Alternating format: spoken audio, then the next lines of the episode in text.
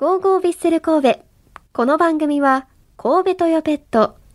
ワコーレマンションシリーズの和田光さんと共にお送りします。ラジトピ、アクタビッセル通信3月号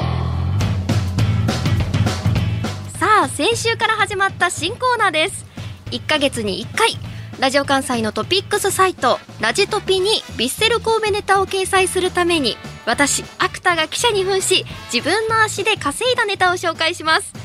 月末にラジトピにできるよう頑張ります。さあ、今日私が紹介するネタはこちら。鹿島戦でヴィッセルのサポーターにアクタが話しかけてみたということでこれ何かと言いますと、まあ、先週のラジトピでは相手の福岡のサポーターとお話ししたというネタだったんですが、まあ、いやいやその前にヴィッセルのサポーターとお話しした方がいいよねということで鹿島戦では試合前にヴィッセルのサポーターに話しかけてきました。今回はですね美味しそうな牛丼を頬張りながらお話ししてくれました小学5年生の男の子です、まあ、試合を見に来るのは2回目ということで1回目は数年前の柏戦の時だそうです、えー今回は普段頑張っているからということでお父さんからのサプライズで試合を見に来たそうでした、まあ、ゴールを決めてほしい大迫選手は、まあ、今回試合に出ていませんでしたが次は試合に出るときに連れてきてほしいともう牛丼をたくさん口に入れながら話してくれました。楽しかったですね、えーもう一人お話を聞きましてその次はですね中学1年生の男の子にお話を聞きました。でこの方はですねチケット取れた時はいつも家族で来ているそうです、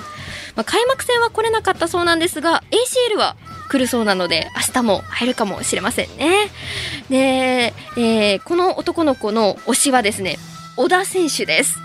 まあ、今日も小田選手にゴールを決めてほしいともお話ししてくれましたが、まあ、その時はねサブだったのでリンコン選手にゴールを決めてもらいたいとお話ししてくれました。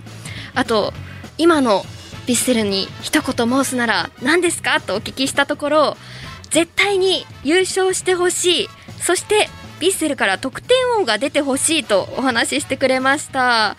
まあ、今回の試合ではねシュートまでの判断が早いと言われていました小田選手の決勝突破今後期待しています。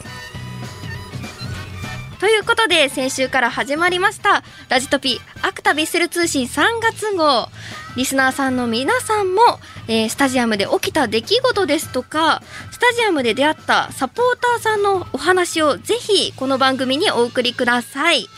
メールは、ビッセルアットマーク JOCR.jp、VISSEL アットマーク JOCR.jp、ファックスは078-361-0005です。たくさんのご応募お待ちしています。